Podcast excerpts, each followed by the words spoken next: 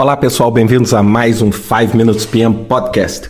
Hoje eu queria falar sobre como manter o time e determinados stakeholders do seu projeto informados sobre as principais entregas do projeto.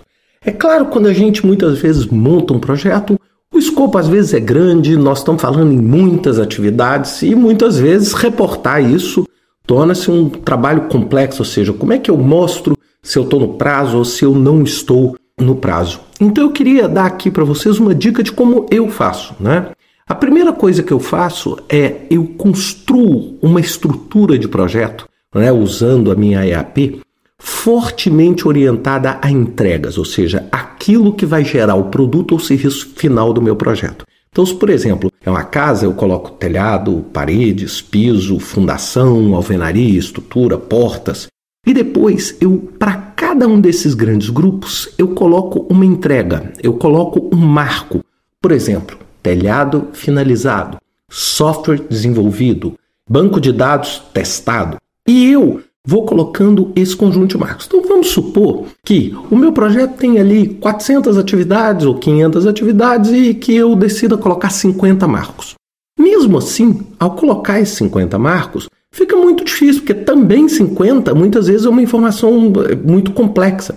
Então eu normalmente dentro do, por exemplo, Microsoft Project, eu crio colunas, né, que são chamadas sinalizadores ou flags, e eu coloco assim: vai para o stakeholder X, no outro flag eu ponho vai para o stakeholder Y, por exemplo, core team do meu projeto, ou time principal, é, patrocinadores, fornecedores, etc. E eu coloco sim e não na frente de cada marco. Então, por exemplo, às vezes um determinado marco de uma compra simples seja irrelevante para o meu executivo, para a diretoria do meu projeto, mas seja extremamente relevante para o conjunto meu de fornecedores. Então eu, por exemplo, pego ali aqueles meus 50 marcos e vou categorizando ele em grupos.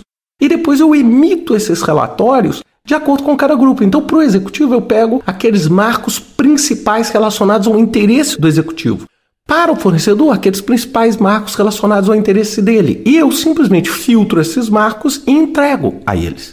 É? Eu acho que é uma forma simples, uma forma prática. Né? Lembra, gente, muitas vezes a gente tem que entender que o custo da informação é caro. É muitas vezes produzir. Então, de repente, você vai produzir uma informação ultra complexa, sendo que uma tabelinha simples com os principais marcos, a data prevista e a data projetada de cada um deles vai te dar uma forte percepção de como andam os projetos. E no futuro eu quero gravar um podcast para vocês falando sobre o Milestone Trend Analysis, ou análise de tendência de marcos, ou MTA, que é uma técnica gráfica onde você acompanha os marcos no tempo.